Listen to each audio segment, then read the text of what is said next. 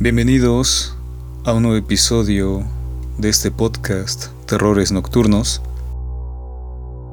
En esta ocasión vamos a, narrar, a dar lectura a sucesos extraordinarios, sucesos paranormales, en tanto el fenómeno ovni, enfocado en el fenómeno ovni.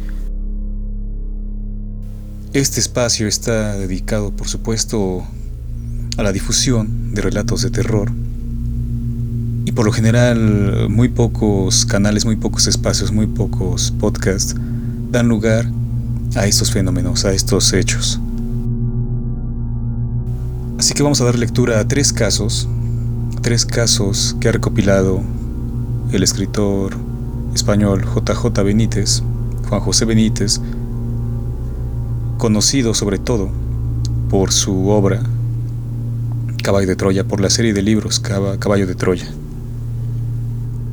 Benítez inició su trabajo periodístico en la investigación ovni y después pasó a este ejercicio novelístico, a, pesar que él afirma que es cierto, yo lo considero una novela de Caballo de Troya y es por la obra monumental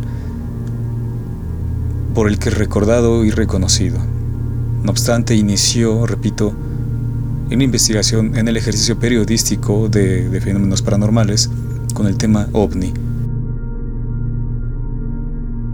Así que escogimos tres, tres relatos de su libro Solo para tus ojos, 44 años de investigación ovni, porque si el público que nos escucha, si los oyentes, si nuestra comunidad que nos escucha se ha dado cuenta, en esos últimos meses, en todo el mundo, se han estado reportando manifestaciones y observaciones de ovnis en sus diferentes formas, variantes, en fin. Aquí en México, desde donde se emite este espacio, este podcast, se han reportado sobre todo en la frontera con Estados Unidos, en la frontera septentrional de México, Baja California y en, y en San Diego, en Estados Unidos, muchas luces, muchas, muchas luces, sobre todo en el área de las bahías, de las playas, de Rosarito, aquí en México, en Baja California Norte y Baja California Sur. Entonces, estos avistamientos que se han tenido, que se han reportado, no, al menos a mi parecer, no llegan, no suceden, no suceden porque sí, de manera fortuita sino que hay ciclos, hay ciclos en los que se repiten, en los que hay oleadas, hay oleadas ovnis, donde la manifestación de estos, estos artefactos, al menos lo que se entiende como un ovni, un artefacto volador, una nave espacial, pues eh, ha sucedido a nivel global eh, una manifestación masiva de esos objetos.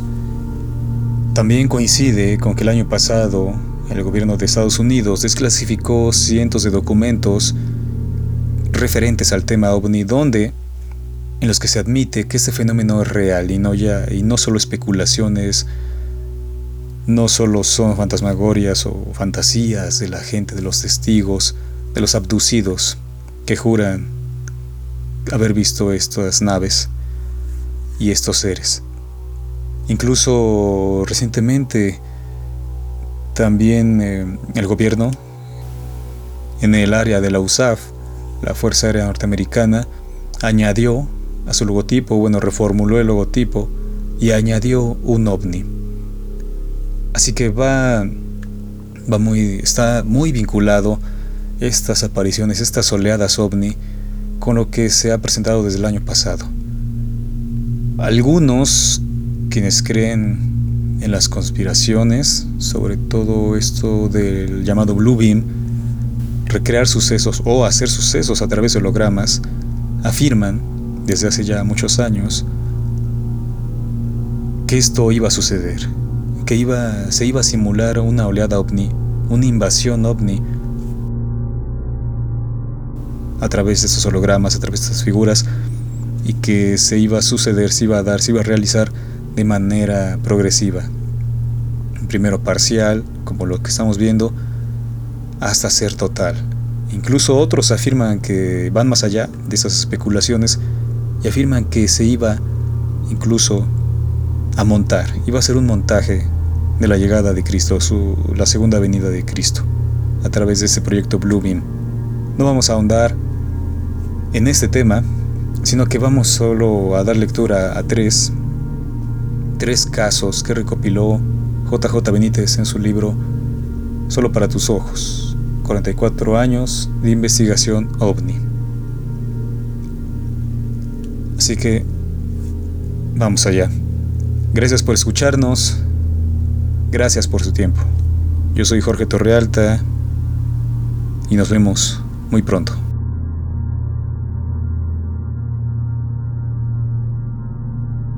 Sudáfrica. Cynthia Hind fue una prestigiosa investigadora ovni. Indagó, sobre todo, el África del Sur. La conocí en la década de los años 90, siglo XX. Cynthia se interesó por el caso de Harry Mallard, el ingeniero inglés que fue invitado a entrar en una nave en la montaña de los Drakenstein, en las proximidades de Ciudad del Cabo. Le proporcioné cuanto sabía y ahí nació una relación muy provechosa. Partir de entonces, Cynthia me llevó de la mano por África y me puso al corriente de numerosos casos ovni. Fue así como supe de las experiencias de Elizabeth Clarer, piloto y titulada en meteorología por la Universidad de Cambridge. Clarer nació en Natal, África del Sur, pero se crió en Drakenstein, la zona en la que Mallard tuvo el encuentro ovni en 1952. El primer caso ovni, vivido por Clarer y su hermana, tuvo lugar en octubre de 1917. Insisto, cuando nadie se preocupaba del fenómeno.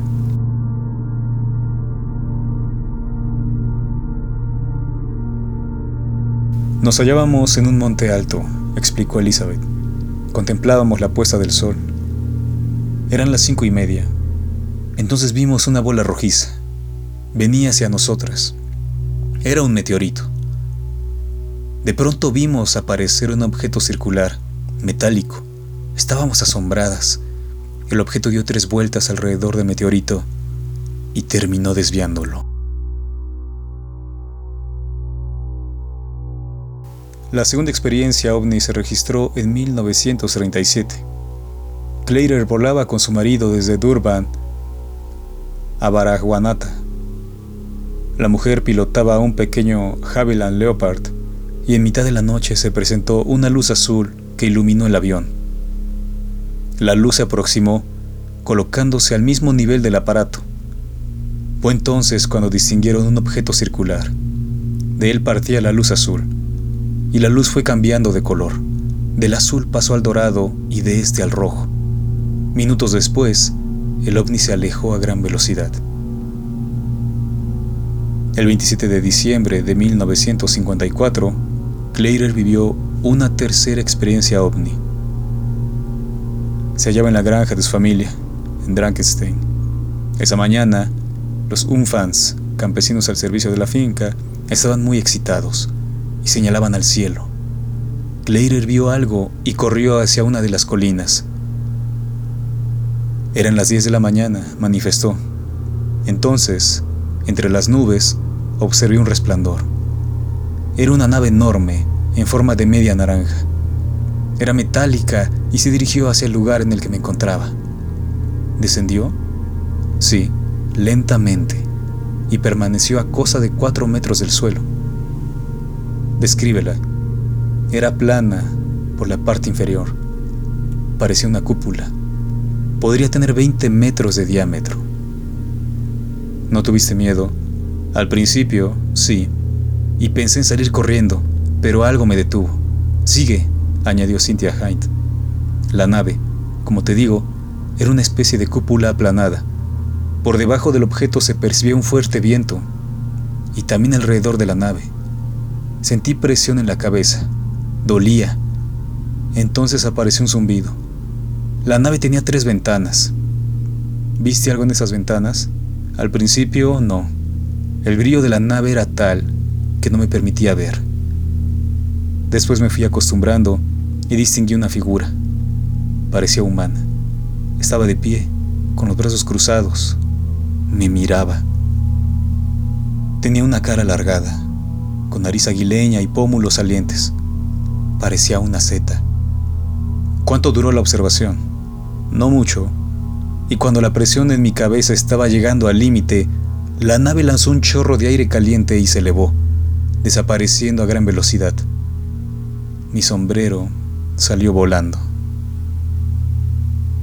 Cynthia y yo coincidimos. La señorita Claire estaba siendo observada. ¿Con qué fin? No supimos responder.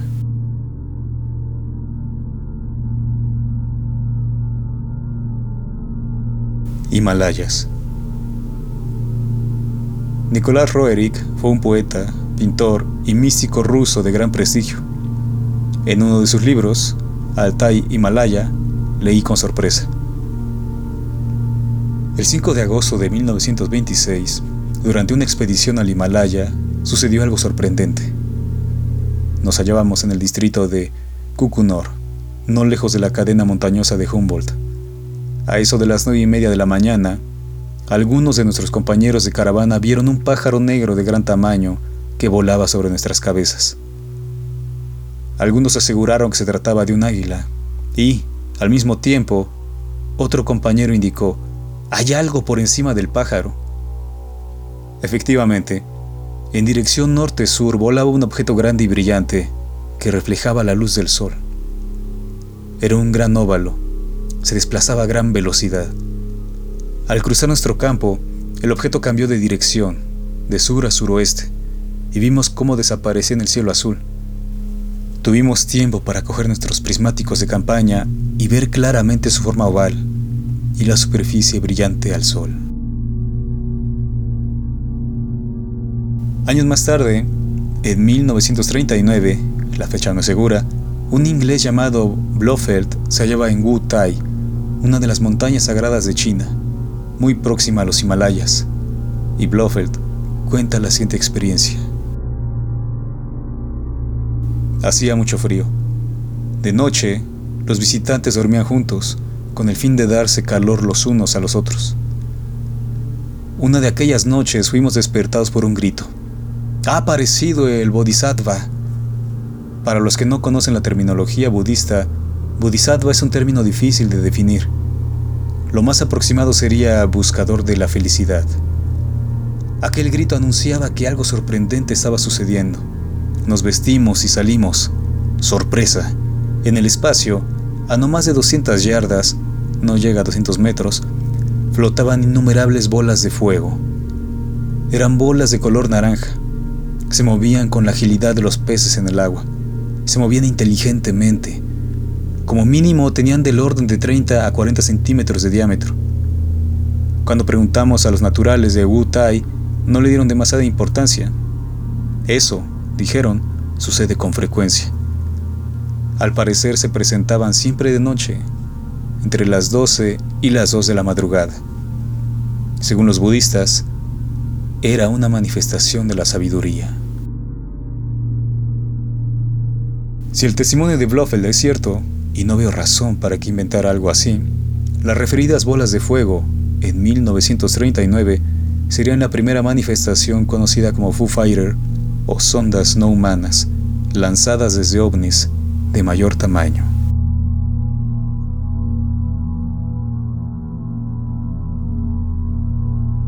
Cádiz, Huelva y Navarra. Juan Vega Gil falleció antes de que alcanzara a interrogarlo. Fue una pena, pero su nieto, Francisco Javier Cándil Vega, sí tuvo ocasión de conversar con él en numerosas ocasiones, y Paco Cándil tuvo la gentileza de informarme sobre la experiencia vivida por su abuelo. He aquí, en síntesis, lo sucedido en el verano de 1928.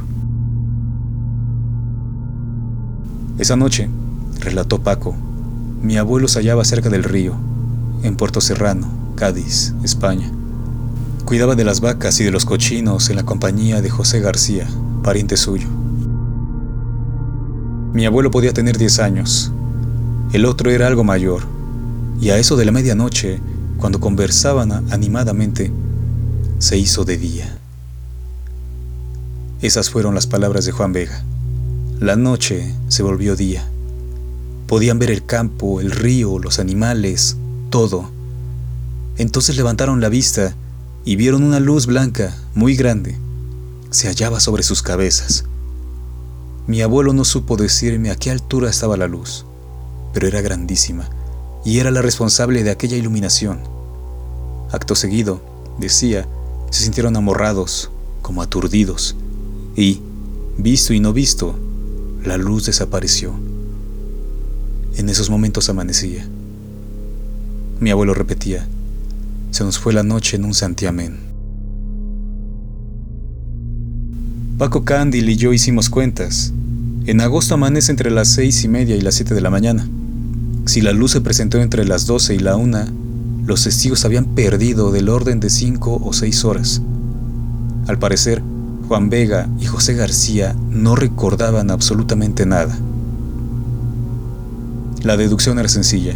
Los testigos, probablemente, fueron introducidos en la nave que alumbró la zona.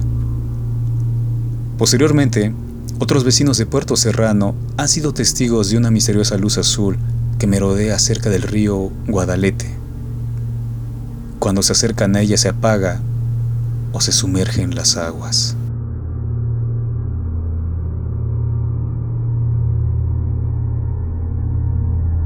En estas mismas fechas de la posible abducción de los vecinos del puerto serrano, en la Rábida, Huelva, España, se registró otro no menos singular acontecimiento. Según mis noticias, el 18 de agosto de 1928, a eso de las siete y media de la tarde, una enorme esfera, brillantísima, cruzó sobre la población, perdiéndose en dirección a la mar. Tras el objeto se presentó sobre la rábida un extraño artefacto. Dos esferas igualmente luminosas, unidas por una barra, como de fuego, y permanecieron sobre la población por espacio de 15 minutos después se apagaron. Los científicos de la época dieron una explicación sabrosísima. Se trató, dijeron, de una condensación de la estela incandescente del bólido en cavidades aéreas de densidades distintas a las de las capas atmosféricas circundantes. Y se quedaron tan anchos. Interrogué a Eloy Tejada en la ciudad de Zaragoza, España, contó algo que me recordó lo vivido por los vecinos de la Bisbal y Puerto Serrano. Sucedió en octubre de 1935, explicó. Yo vivía en Castejón, Navarra, España, y una noche acudí a la casa del pato. Me acompañaban mi hermano Raúl y otro vecino, Julio Romanos. Pues bien, a cuatro o cinco kilómetros del pueblo, en lo que llaman el Balsón de San Marcos, de repente, la noche se convirtió en día. ¿A qué se refiere? Pues eso, toda la laguna quedó iluminada como si fuera de día. Se veían hasta los más pequeños detalles, y lo más curioso es que aquella luminosidad no daba sombras. ¿Qué hora podía ser? Hacia las 4 de la madrugada. ¿Observaron algo más? No, solo luz. Siguieron cazando, ni hablar. No hicimos comentario alguno y nos volvimos. Lo reconozco. Estábamos asustados. ¿Escucharon algún ruido? Ninguno. El silencio era total y muy extraño. ¿Por qué? No se oía nada, ni patos, ni pájaros, nada. Fue un silencio artificial, si me permite la expresión. ¿Llevaban perros? Sí, y estaban igualmente aterrorizados. ¿Cuánto pudo prolongarse la claridad? Alrededor de un minuto.